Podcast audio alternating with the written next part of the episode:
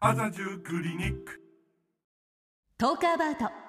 麻布十番クリニック presents。Heartwarming story。Talk about。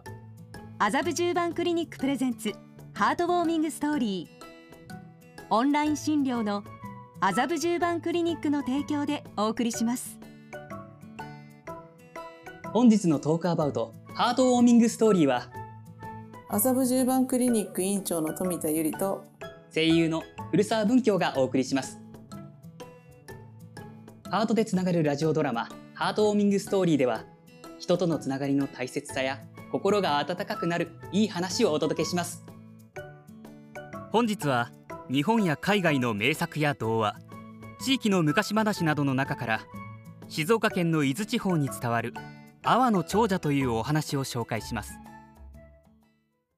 本日のハートウォーミングストーリー。阿波の長者。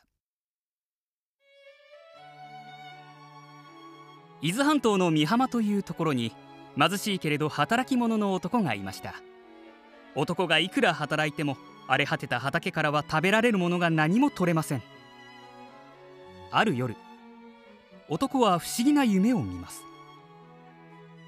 広い荒れ地に白い馬が空から降り立ち黄金に輝く泡の穂を食べている夢でした。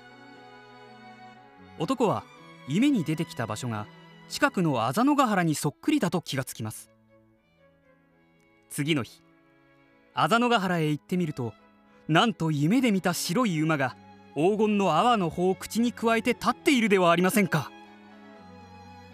ああ神様がここを耕せと教えてくれているに違いない。男はその荒れ地を一生懸命に耕して白い馬がくわえていた泡の穂を植えました。その秋泡の穂は見事に実り浅野ヶ原は金色に輝く大豊作となりました。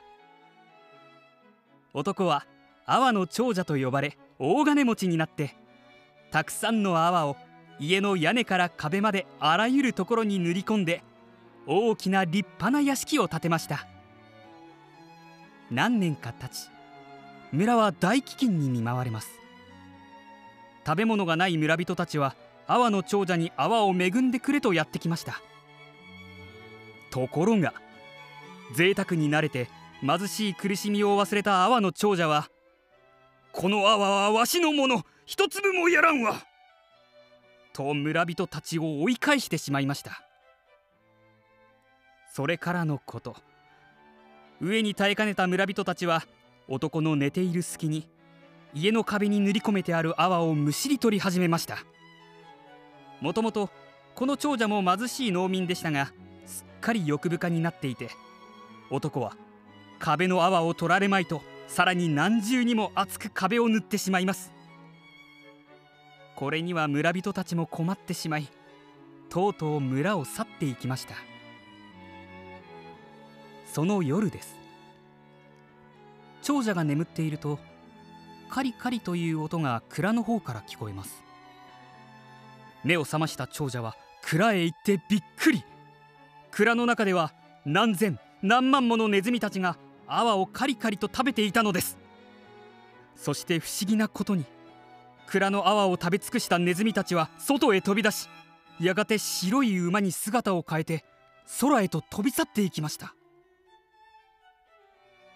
あああれは昔わしが夢で見た神様の馬だ。長者はやっと思い出しました。一日中ひもじい思いをしていた昔のことを。神様がわしを長者にしてくれたのに泡の一粒も村人に恵んでやらなかった。きっと神様のお怒りなのだ。神様どうか許してください。それからは男は元の農民に戻り村人たちと一緒にまた畑を耕し始めたそうです。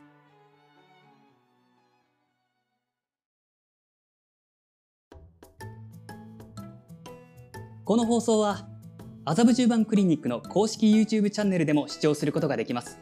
そちらもぜひご覧ください。トークアバウト麻布十番クリニックプレゼンツハートウォーミングストーリー。